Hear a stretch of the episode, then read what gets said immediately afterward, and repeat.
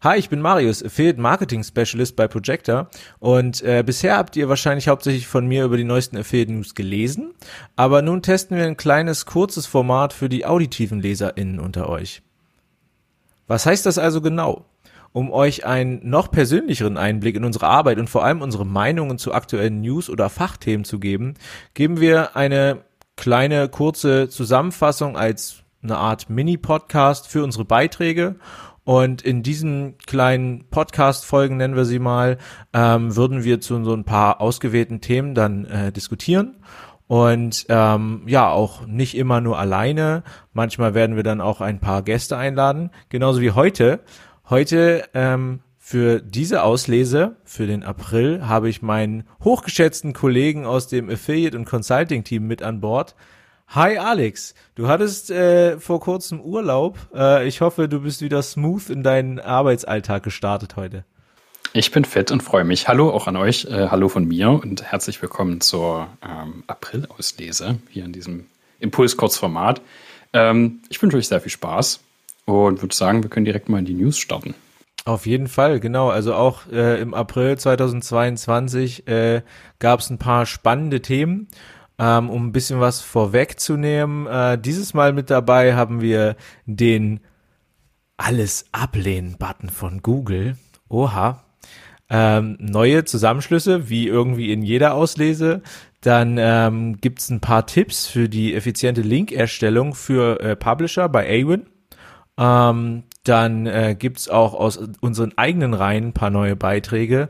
Und zwar vor allem den Metanetzwerk-Beitrag Nummer 2. Und äh, dann geht es auch nochmal um das Thema äh, Affiliate Marketing und Nachhaltigkeit, was uns als Projector natürlich auch äh, sehr am Herzen liegt. Ähm, Alex, du durftest ja schon mal spontan vorab in die Auslese reinschauen. Und äh, welche News haben es dir denn besonders äh, angetan? Was fandest du wirklich spannend? Ähm, an erster Stelle, denke ich, ist dieser ominöse Alles ablehnen-Button, den du schon so ganz mysteriös angekündigt hast, sehr interessant. Ähm, das versetzt mich oder gibt mir direkt so Flashbacks in diese äh, Umswitch-Zeit der iOS-Updates, die sehr viel an ähm, Tracking-Möglichkeiten uns als Marketer weggenommen haben, da die User per Du, bevor sie irgendwo in eine App gegangen sind, schon aus Systemwegen über ihre ja, Apple-Geräte auswählen konnten, ob Nutzerdaten erfasst werden dürfen oder nicht, äh, hat dazu geführt, dass so sagen wir mal zwei bis drei Wochen, nachdem dann der äh, Switch kam und das Update kam und die Leute diese Möglichkeit hatten, natürlich alle Marketer und Advertiser, Werbetreibenden, äh, sich in einer sehr ungemütlichen Lage wiedergefunden haben. Oh ja. Ähm, so richtig konkret habe ich äh, den Beitrag, also ich, ich habe jetzt nichts super Konkretes dazu gefunden, wie das aussehen soll oder wie das ähm, sich dann äh, tatsächlich in, in der Realität irgendwie dann äh, ausdrückt. Trotzdem könnte ich mir vorstellen, dass es Google zumindest über seinen eigenen Browser in irgendeiner Form äh, geben wird, als eigens schon direkt vorinstallierte Browser-Extension. Das ist ja jetzt, jetzt was, was auch schon andere Browser irgendwie mit tun, dass die von vornherein Cookies sperren und das Setzen von Cookies halt einfach nicht erlauben. Ähm, inwieweit das durch Google als Suchmaschine in irgendeiner Form mit abgedeckt werden wird, ist fraglich. So oder so geht es aber immer weiter dazu, dass wir uns als, oder dass die Advertiser und wir als betreuende Agentur uns immer mehr Gedanken darum machen müssen, wie wir denn ähm, gezielt und vor allen Dingen auch valide Daten äh, sammeln können, um einfach den Erfolg und die Auswirkungen unserer Anstrengungen irgendwie erfassen zu können in irgendeiner Weise. Alles andere ist ähm, dann nur raten und hoffen und das hat dann selten was mit Performance Marketing zu tun.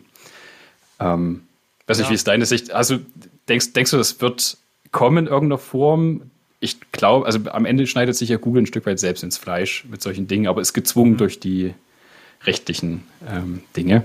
Da bin ich, da bin ich ganz bei dir. Also äh, Google wird es natürlich nicht gerne machen, aber sie werden es machen müssen. Ähm, ja, also der Druck ist halt enorm hoch und der wird auch nicht äh, geringer mit der in der Zukunft. Und äh, ich bin halt wirklich auf die Alternativen gespannt. Also es ich bin mir relativ, ich bin da relativ zuversichtlich, dass es Alternativen geben wird.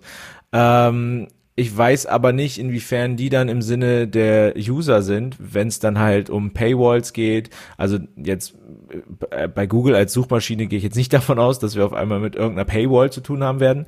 Aber dieses ganze Ökosystem, dass sie sich halt auch äh, zum großen Teil mit Werbung refinanzieren, äh, muss dann natürlich auch äh, überdacht werden.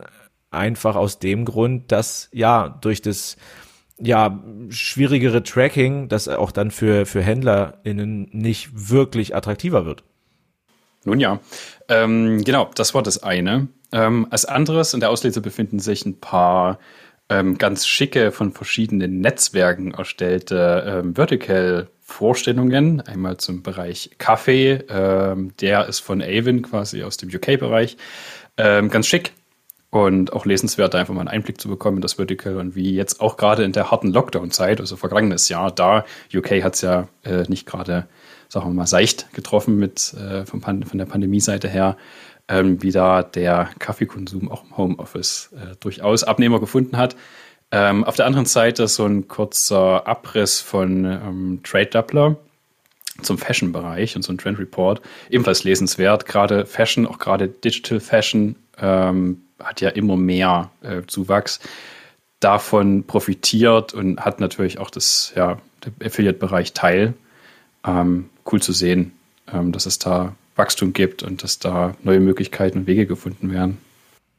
Auf jeden Fall. Also äh, kleiner Fun Fact zu dem Kaffee nochmal. Also ich gehöre auch dazu. Ich habe mir, ich war immer äh, Anti-Kaffee-Vollautomat und ich glaube so im ersten Lockdown habe ich mir einen Kaffee-Vollautomaten bestellt, ähm, weil es dann im Homeoffice doch schon schön ist, äh, sich relativ spontan noch einen Kaffee machen zu können, ohne viel Aufwand. Äh, und generell, ich meine, Kaffee äh, wandert dann ja auch bei viele äh, in die Eigenverantwortung, wird nicht mehr vom Büro gestellt. Da gehen die Bestellungen, denke ich mal, auch deswegen nach, nach oben, wenn ich da jetzt mal mutmaßen darf. Genau. Auf jeden Fall.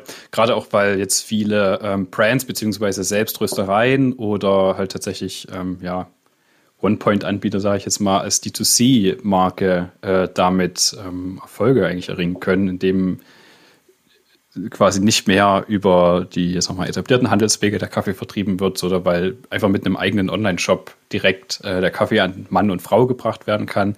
Ähm, gerade weil Kaffee ein sehr emotionales Produkt ist, ähnlich wie Food allgemein und es da sehr viele Meinungen, Gefühle und Einstellungen zu bestimmten Dingen gibt, ähm, ist das ja gerade prädestiniert dafür, auch im Affiliate-Marketing quasi ähm, gut gedeihen zu können, durch entsprechend eine breite Partnerbasis, die da entsprechend Kontext geben kann.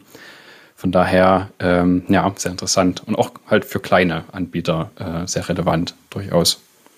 Ähm, dann würde ich jetzt noch mal zu guter Letzt gern deine Meinung hören ähm, zum Thema Metanetzwerke. Ich sag mal so, der erste Beitrag von äh, von uns beziehungsweise von Johannes ähm, macht ja schon relativ deutlich, was wir da für für eine Position haben. Jetzt ähm, Gerade auch äh, in Anbetracht des zweiten Artikels, der wirklich auch auf äh, Kompromisse und Auswertungsmöglichkeiten angeht, ähm, ja, wie sind da deine Erfahrungen oder also generell, wie gehst du dann damit um?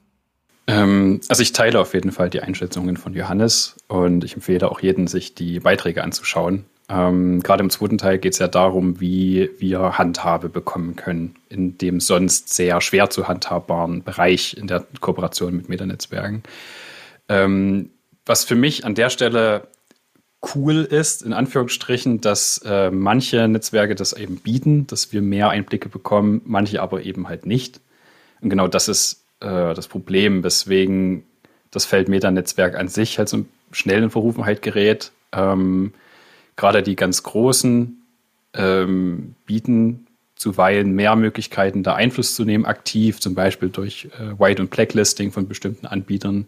Allerdings ähm, sind die Einsichtmöglichkeiten, wer denn tatsächlich jetzt in dem Metanetzwerk für uns da Performance irgendwie erzielt, meistens so weit begrenzt, dass wir eben doch nur die Möglichkeit haben, in direkter Kombination mit irgendeinem Ansprechpartner dort äh, drum zu beten oder zu bitten, da irgendwie relevante Informationen, sei es jetzt im guten oder im schlechten Moment, äh, zu erhalten, um da irgendwie handeln zu können. Ähm, all das sind Dinge, die sowohl Ressourcen brauchen in Form von Zeit, in Form von Nerven und weder bei uns als ja, Account Manager noch häufig dann bei Advertisern selbst, die sich damit ja genauso dann irgendwie auseinandersetzen müssen, das auf ja, viel positives Gefühl äh, stößt. Von daher ähm, großes Potenzial, definitiv eine Sache, die man sich anschauen sollte und definitiv ein Punkt, in dem man so schon mehr Zeit investieren sollte, um einfach besser zu verstehen, wie es funktioniert und so viele Möglichkeiten irgendwie nutzen, wie man halt eben also nutzen kann, um Informationen zu bekommen. Ähm, so oder so trotzdem aber noch eine zu große Blackbox, als dass ich mich da allein drauf verlassen würde. Sagen wir es mal so. Ich würde auch sagen, also auf jeden Fall mit Vorsicht genießen. Wir wollen das auch überhaupt nicht verteufeln, weil es gibt durchaus auch Ausnahmen und es gibt auch äh, coole Möglichkeiten, ähm, mit äh, Metanetzwerken zusammenzuarbeiten. Aber es ist eben super, super wichtig, Transparenz und ja, Auswertungsmöglichkeiten auch wirklich wahrzunehmen und auch äh, und dann auch auf beiden Seiten aufrechtzuerhalten. Ja, ich würde sagen, alles weitere lest ihr dann direkt im Beitrag zur äh, April-Auslese 2022. Bis zum nächsten Mal.